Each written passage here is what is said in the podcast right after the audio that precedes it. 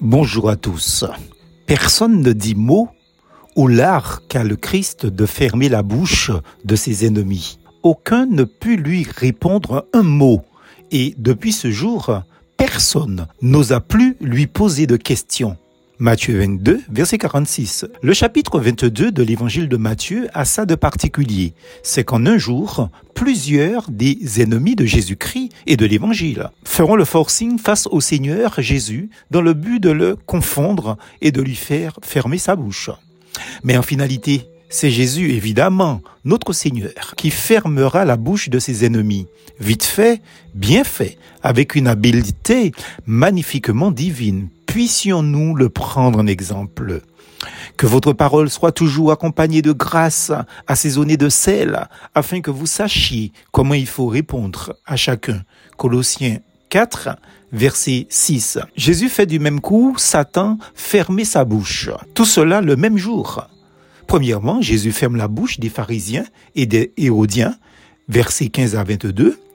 Deuxièmement, Jésus ferme la bouche des Sadducéens, versets 23 à 34.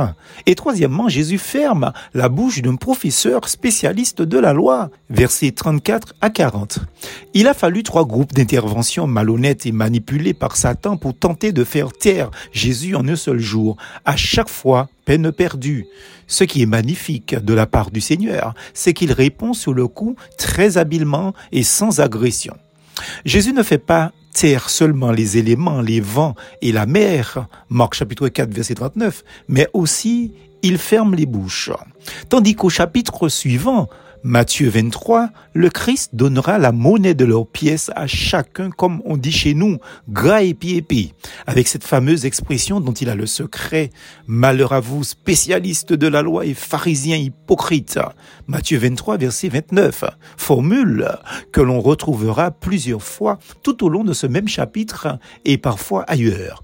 En tout cas, Jésus pratique ce beau principe préconisé par le sage Salomon je cite, ne réponds pas à l'insensé selon sa folie, de peur que tu ne lui ressembles toi-même. Réponds à l'insensé selon sa folie, afin qu'il ne se regarde pas comme sage. Proverbe 26, versets 4 et 5. Mais n'est-ce pas par son esprit de Jésus-Christ que parlait et écrivait le fils du roi David? Application, les versets 41 à 44 du chapitre 22. Il suffira au Seigneur et Maître éternellement béni, trois fois saint, une seule réponse à tout un chacun pour fermer leur bouche, justement. Auriez-vous des doutes sur la toute souveraineté de Jésus-Christ? Croyez en lui. Aucun homme n'a fait ce qu'il a fait. Aucun homme n'a dit ce qu'il a dit. Remarquez ceci. Dès le début du ministère de Jésus-Christ, ses ennemis tentaient de le faire taire. L'ennemi essayera de vous faire taire. Mais Jésus nous donne la promesse en personne d'être avec nous par son esprit. Quand on vous emmènera pour vous livrer, ne vous inquiétez pas d'avance de ce que vous aurez à dire, mais dites ce qui vous sera donné à l'heure même, car ce n'est pas vous qui parlerez, mais l'Esprit Saint. Marc chapitre 13, verset 11. Alléluia. Amen, amen, amen. En Matthieu chapitre 22, ils mettent le turbo pour essayer de condamner par ses paroles Jésus, mais en vain. L'humour de Dieu dans tout ça? Quand ton ennemi essaie de te faire tomber, ben Dieu l'utilisera pour témoigner en faveur de ton intégrité morale et spirituelle.